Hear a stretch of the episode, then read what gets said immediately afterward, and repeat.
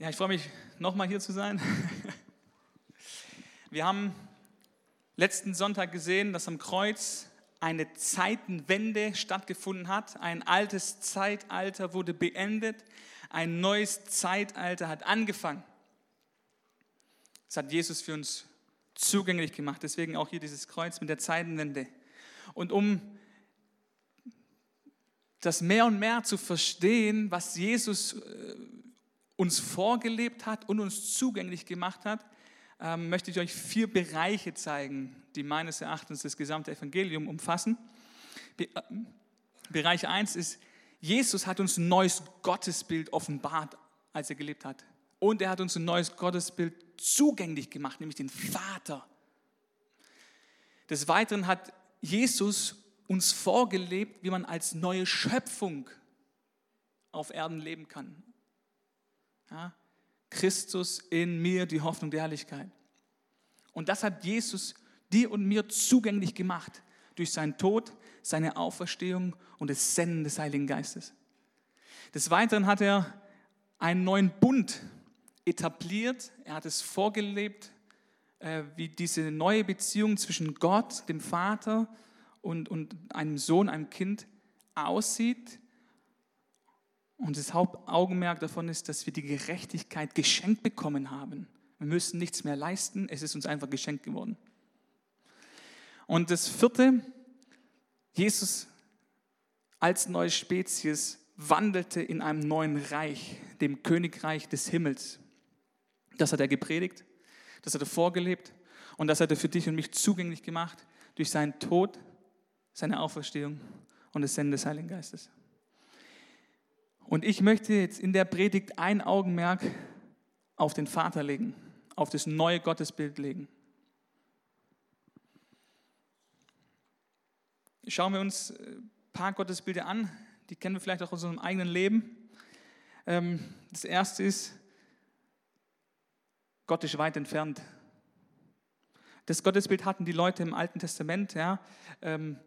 Schauen wir uns dazu eine passende Bibelstelle an, 1. Könige 18, 36 bis 39. In der Bibelstelle geht es darum, wie Elia Feuer vom Himmel regnen lässt.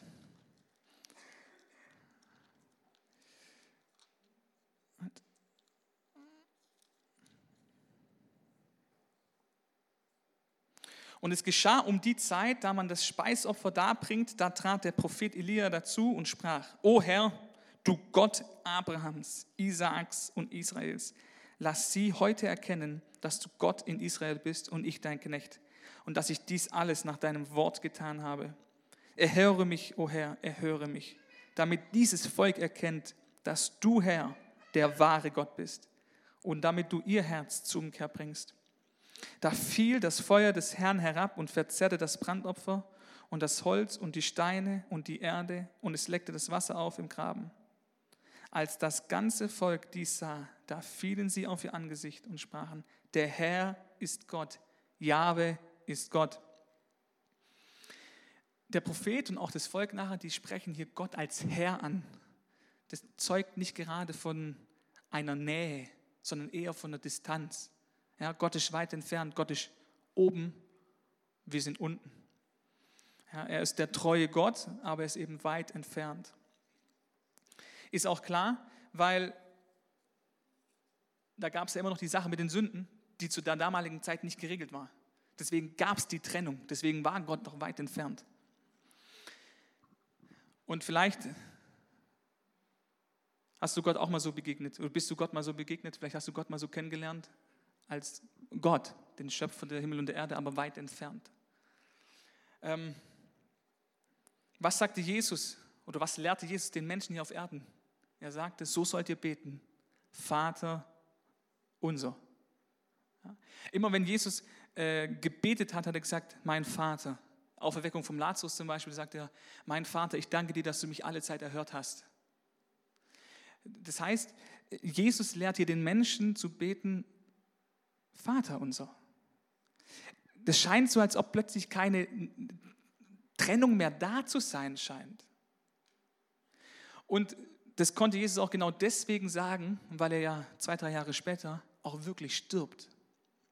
und wirklich diese Trennung aufhebt, die Sache mit den Sünden regelt und jetzt keine Trennung mehr ist zwischen Gott im Himmel und uns. Gott ist eingezogen. Ähm, aber da bleibt Jesus nicht stehen.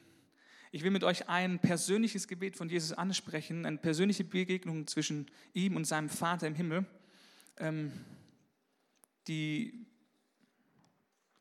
uns was lehren kann. Markus 14.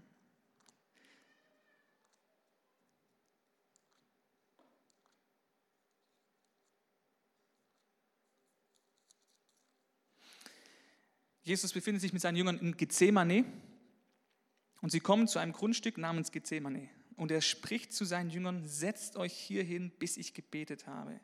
Und er nahm Petrus und Jakobus und Johannes mit sich und er fing an zu erschrecken und ihm graute sehr. Und er sprach zu ihnen, meine Seele ist tief betrübt bis zum Tod, bleibt hier und wacht. Und er ging ein wenig weiter, warf sich auf die Erde und betete, dass, wenn es möglich wäre, die Stunde an ihm vorüberginge. Und er sprach, aber Vater, alles ist dir möglich. Nimm diesen Kelch von mir, doch nicht was ich will, sondern was du willst. Jesus spricht hier Gott als Aber an. Aber ist ein Kosewort für Vater. Wir würden dazu sagen Papa oder Daddy oder was auch immer du in deiner Sprache sagen würdest. Es ist ein Kosewort, ein zärtliches Wort. Das zeugt von keiner Trennung mehr auch keiner Herzenstrennung mehr. Da ist emotionale Nähe da zwischen Jesus und Gott. Platz, um, um Nöte auszutauschen, um Sorgen auszutauschen, um auch freudige Dinge auszutauschen. Aber da ist Herzensnähe da. Die Beziehung äh, zwischen Jesus und Gott, die war geprägt von gegenseitiger Wertschätzung und bedingungsloser Liebe. Und jetzt magst du vielleicht sagen, ja, aber Jesus war ja auch Gott, das war ja Gottes Sohn. Ist doch klar, dass da keine Trennung ist. Lasst uns gemeinsam Galater 4, 1 bis 6 anschauen. Ich sage aber, solange der Erbe unmündig ist, besteht zwischen ihm und einem Knecht kein Unterschied, obwohl er Herr aller Güter ist, sondern er steht unter Vormündern und Verwaltern bis zu der vom Vater festgesetzten Zeit. Ebenso waren auch wir, als wir noch unmündig waren, den Grundsätzen der Welt als Knecht unterworfen. Als aber die Zeit erfüllt war, das neue Zeitalter beginnt, sandte Gott seinen Sohn, geboren von einer Frau und unter das Gesetz getan, damit er die, welche unter dem Gesetz waren, loskaufte, damit wir die Sohnschaft empfingen. Weil ihr nun Söhne seid, hat Gott den Geist seines Sohnes in eure Herzen gegeben, der ruft, aber Vater. Der Heilige Geist in dir ruft genau das Gleiche wie in Jesus. Er ruft, aber, Papa, Daddy.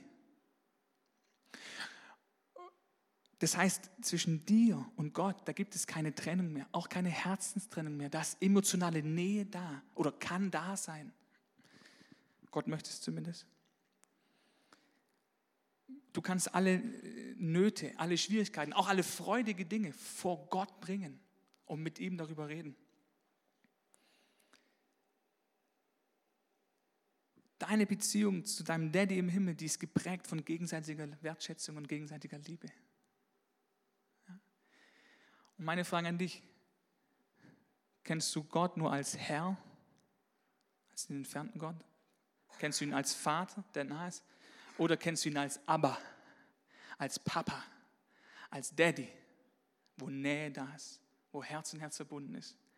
Und es ist auch nicht despektierlich gemeint, wenn wir Gott mit Papa anreden. Gar nicht. Ja? Das ist vielmehr, wir zeigen ihm, dass wir ihn lieben. So wie ein Sohn seinen Vater anredet. Und ähm, mir sind drei Wesenszüge oder drei Verhaltensmuster äh, von Gott wichtig geworden für jetzt, für heute. Die möchte ich mit euch teilen.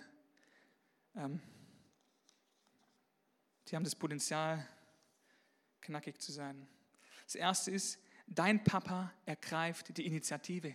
Dein Papa im Himmel, er will sich dir nähern. Und deswegen ist er bereit, einen Schritt zu tun. Ähm, zum vergleichen wir das mit, mit Levi und mir, ja. Ähm, in der Beziehung zu meinem Sohn, zum Levi, gibt es aktuell so zwei Situationen, wo ich ihn auf den Arm nehme. Das erste ist, er läuft, fällt hin, tut sich weh. Und wenn ich da bin, dann gehe ich natürlich hin, nehme ihn auf, meinen Arm, küsse ihn, ja, bis es ihm wieder gut geht. Aber das andere ist, ich sitze auf meiner Couch und er macht einfach irgendwas in seiner Welt, untersucht den Stuhl oder den äh, Kinderwagen und ich schaue ihn an und es überkommt mich einfach.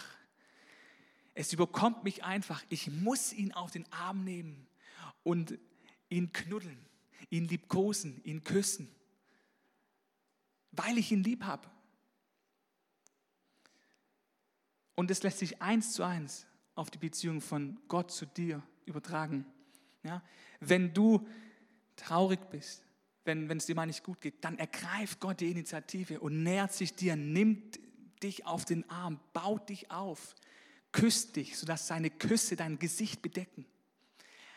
Aber manchmal will er einfach auch nur dich in den Arm nehmen, weil, weil er in sich das einfach so spürt, der ist so toll, ich, ich liebe ihn, ich muss ihn einfach auf den Arm nehmen.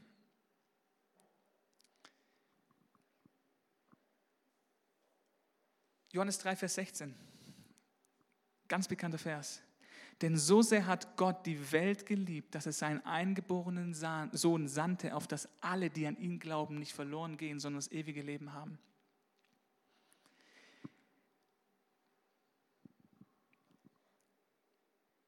Die Menschen hatten sich von Gott abgewandt, gesündigt und waren deswegen getrennt von Gott. Und jetzt ist Gott so getrieben von seiner Liebe zu uns, dass er sagt, ich muss was machen. Ich muss den, den ersten Schritt machen. Ich muss zu den Leuten gehen und sie retten. Wann entwickelte Gott den Plan, seinen Sohn zu senden? Als wir so richtig hart Gott gezeigt hatten, es ist uns ernst. Wir brauchen dich wirklich, wir schaffen es nicht als wir an seine Tür klopften, damit er aufmacht? Nein. In dem Moment, wo der erste Mensch sündigte, Adam, in dem gleichen Moment hat Gott den Plan geschmiedet, seinen Sohn zu senden. Ohne dass du und ich irgendwas zeigen konnten, dass es uns ernst ist. Ja. 1. Mose 3, Vers 15 kannst du es nachlesen. In dem Moment, bevor du schon irgendwas gezeigt hast, da hat Gott den ersten Schritt gemacht. Gott hat die Initiative ergriffen aus Liebe. Ändert sich Gott? Nennen Sie jetzt vorhin vorgelesen. Jesus Christus, Gott, ist derselbe gestern, heute und in Ewigkeit. Wenn er dich also liebte und wenn er die Initiative ergriff, den Schritt auf dich zumachte, als du noch weit entfernt warst, als du noch Sünder warst, als du getrennt warst von ihm, wie viel mehr wird er jetzt den Schritt auf dich zumachen, den ersten Schritt machen, die Initiative ergreifen, wo du sein Sohn, seine Tochter, wo du sein Kind bist? Natürlich, natürlich wird er dich aufsuchen. Das heißt, er wird zu dir reden, auch wenn du es gar nicht erwartest. Er wird dich in den Arm nehmen, auch wenn du es gar nicht erwartest. Er wird Herzensnähe zu dir herstellen, auch wenn du es vielleicht gar nicht erwarten magst plötzlich im Alltag. Ja, weil seine Liebe ihn treibt, die, den ersten Schritt zu machen, die Initiative zu ergreifen.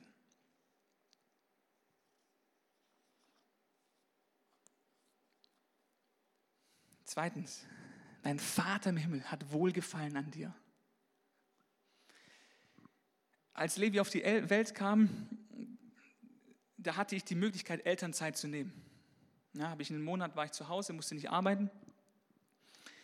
Und ich habe die Zeit total genossen, weil ich konnte im Bett liegen, Levi schlief, ich konnte im Bett liegen und ihn einfach anschauen. Einfach anschauen. Ähm, der hat nichts Tolles gemacht, der hat einfach geschlafen. Ja? Und ich habe tiefe Freude in mir gefühlt. Ja, ja, krass, was für ein Geschenk, was für ein Wunder, was für ein toller Mensch. Ja, ich habe mich einfach über ihn gefreut. Jetzt ist es manchmal immer noch so, ja, wenn ich morgens nicht zur Schule muss, äh, also nicht zur Arbeit muss, dann äh, nehme ich ihn ins Wohnzimmer, dass Nancy noch ein bisschen schlafen kann. Wir untersuchen irgendwas gemeinsam, bauen irgendwas. Und wie dann Kinder so sind, irgendwann entfernen die sich und sind in ihrer eigenen Welt, untersuchen den eigenen Stuhl. Und ich gucke ihn einfach an und denke, wow, da ist tiefe Freude in mir. Was für ein cooler Sohn. Ja? Und der, wenn er untersucht einen Stuhl, weißt du, denke ich, das ist ein Stuhl. Ja? Aber er, ich mich einfach, ich freue mich einfach an ihm. Und genauso empfindet Gott über dich. Genauso. Wenn er dich anschaut, empfindet er Wohlgefallen. Ähm, lasst uns eine Stelle lesen, Markus 1, Vers 11. Da wird Jesus getauft.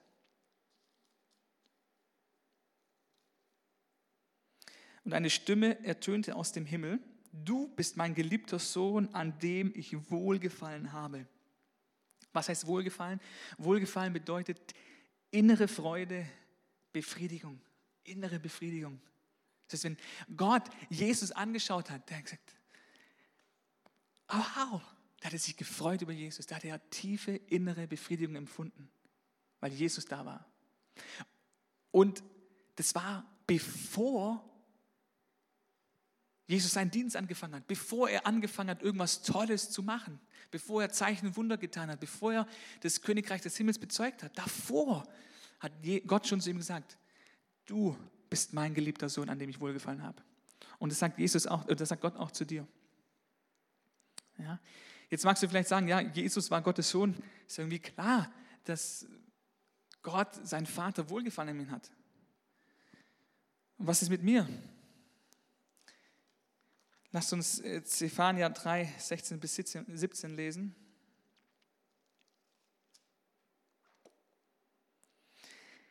In jenen Tagen, also im neuen Zeitalter, im neuen Zeitalter, in jenen Tagen wird man zu Jerusalem sagen, fürchte dich nicht. Zion, lass deine Hände nicht sinken. Der Herr, dein Gott, ist in deiner Mitte, ein Held, der rettet. Er wird sich über dich freuen mit Wonne. Er wird still sein in seiner Liebe. Er wird über dich jubelnd frohlocken.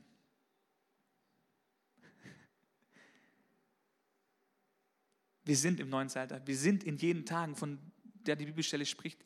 Wenn Gott dich sieht, dann freut er sich über dich mit Wonne. Er jubelt voller Freude. Ist auch klar, du bist seine Schöpfung. Er hat dich gemacht. Er freut sich über dich.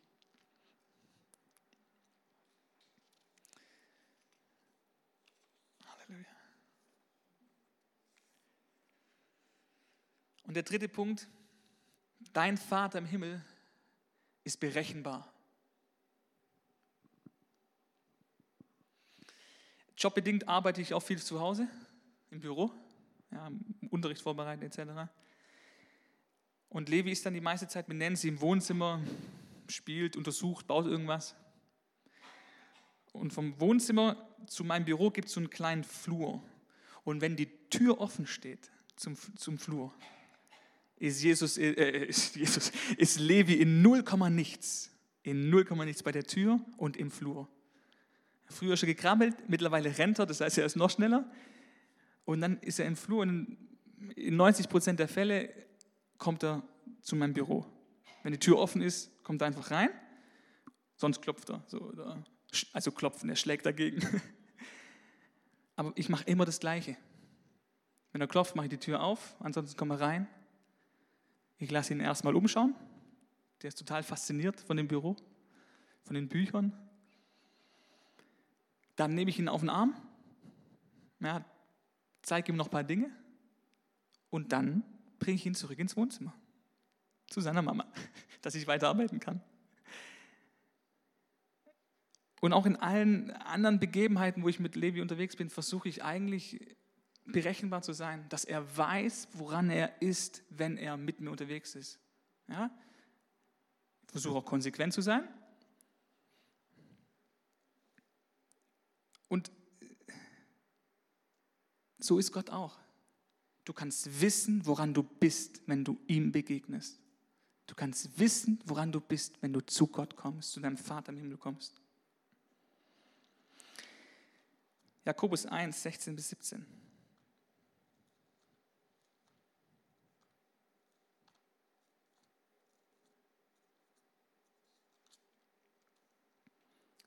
Irrt euch nicht, meine geliebten Brüder. Doppelpunkt. Irrt euch nicht.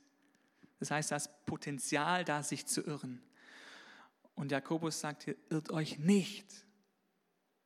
Jede gute Gabe und jedes vollkommene Geschenk kommt von oben herab, von dem Vater der Lichter, bei dem keine Veränderung ist, noch ein Schatten infolge von Wechsel.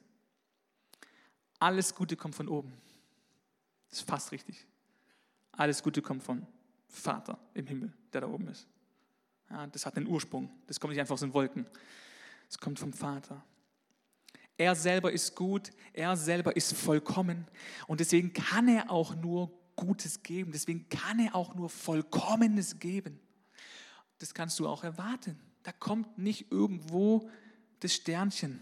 Da kommt nicht irgendwo das Kleingedruckte. Nein, Gott ist gut, er ist vollkommen und er gibt Gutes und er gibt Vollkommenes. Gott ist der Vater der Lichter. Du bist Licht, deswegen ist Gott auch der Vater der Lichter. Ja, er selbst ist Licht. Da gibt es keinen Schatten, das schließt sich aus. Da gibt es keinen dunklen oder trüben Fleck. Nein, nichts dergleichen. Denk mal an kristallklares Wasser. Du kannst bis auf den Grund sehen. Da gibt es nichts Trübes. Genauso ist Gott. Genauso ist Gott. Kristallklar. Kristallklar.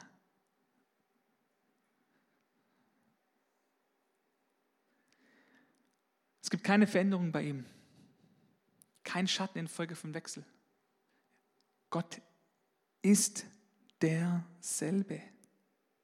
Er macht nicht einmal das und einmal das. Nein, so ist er nicht.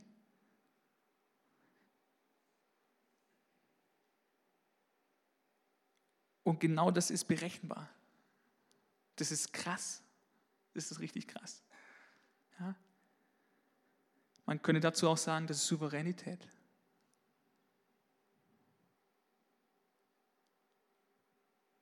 Ich sage einmal was und dann halte ich mich dran. So, so ist Gott. Ja. Also wenn du zu ihm kommst, kannst du wissen, woran du bist. Ja, du kommst zu einem guten Vater, zum Vater der Lichter. Er selbst ist Licht, kristallklar. Kein Schatten, nichts ist da, nichts dergleichen. Das können wir hier oben nicht begreifen. Ja? Die Band darf gerne davon kommen. Fassen wir das zusammen. Gott ist dein Vater, dein Papa, dein Daddy, dein Abba. Da gibt es Herzensnähe zu dir. Zumindest wünscht er sich das. Ja. Du kannst so mit ihm reden. Dein Papa Himmel, er ergreift die Initiative. Er macht den ersten Schritt. Er kommt auf dich zu. Also du kannst auch auf ihn zukommen, ja. So, aber es geht um den Vater. Er macht den ersten Schritt. Er hat Wohlgefallen an dir. Wenn er dich sieht, empfindet er tiefe Freude, innere Freude, inneres, innere Befriedigung, weil er dich sieht. Und Gott ist berechenbar. Du kannst wissen, woran du bist. Was er gesagt hat, hat er gesagt und es hält er ein.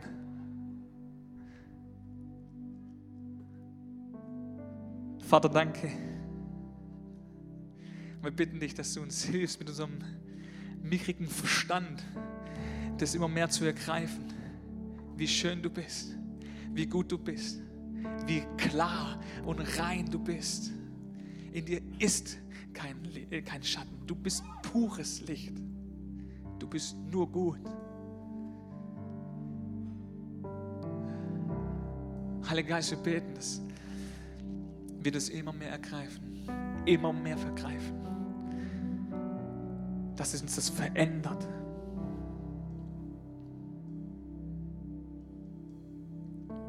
Danke, Jesus.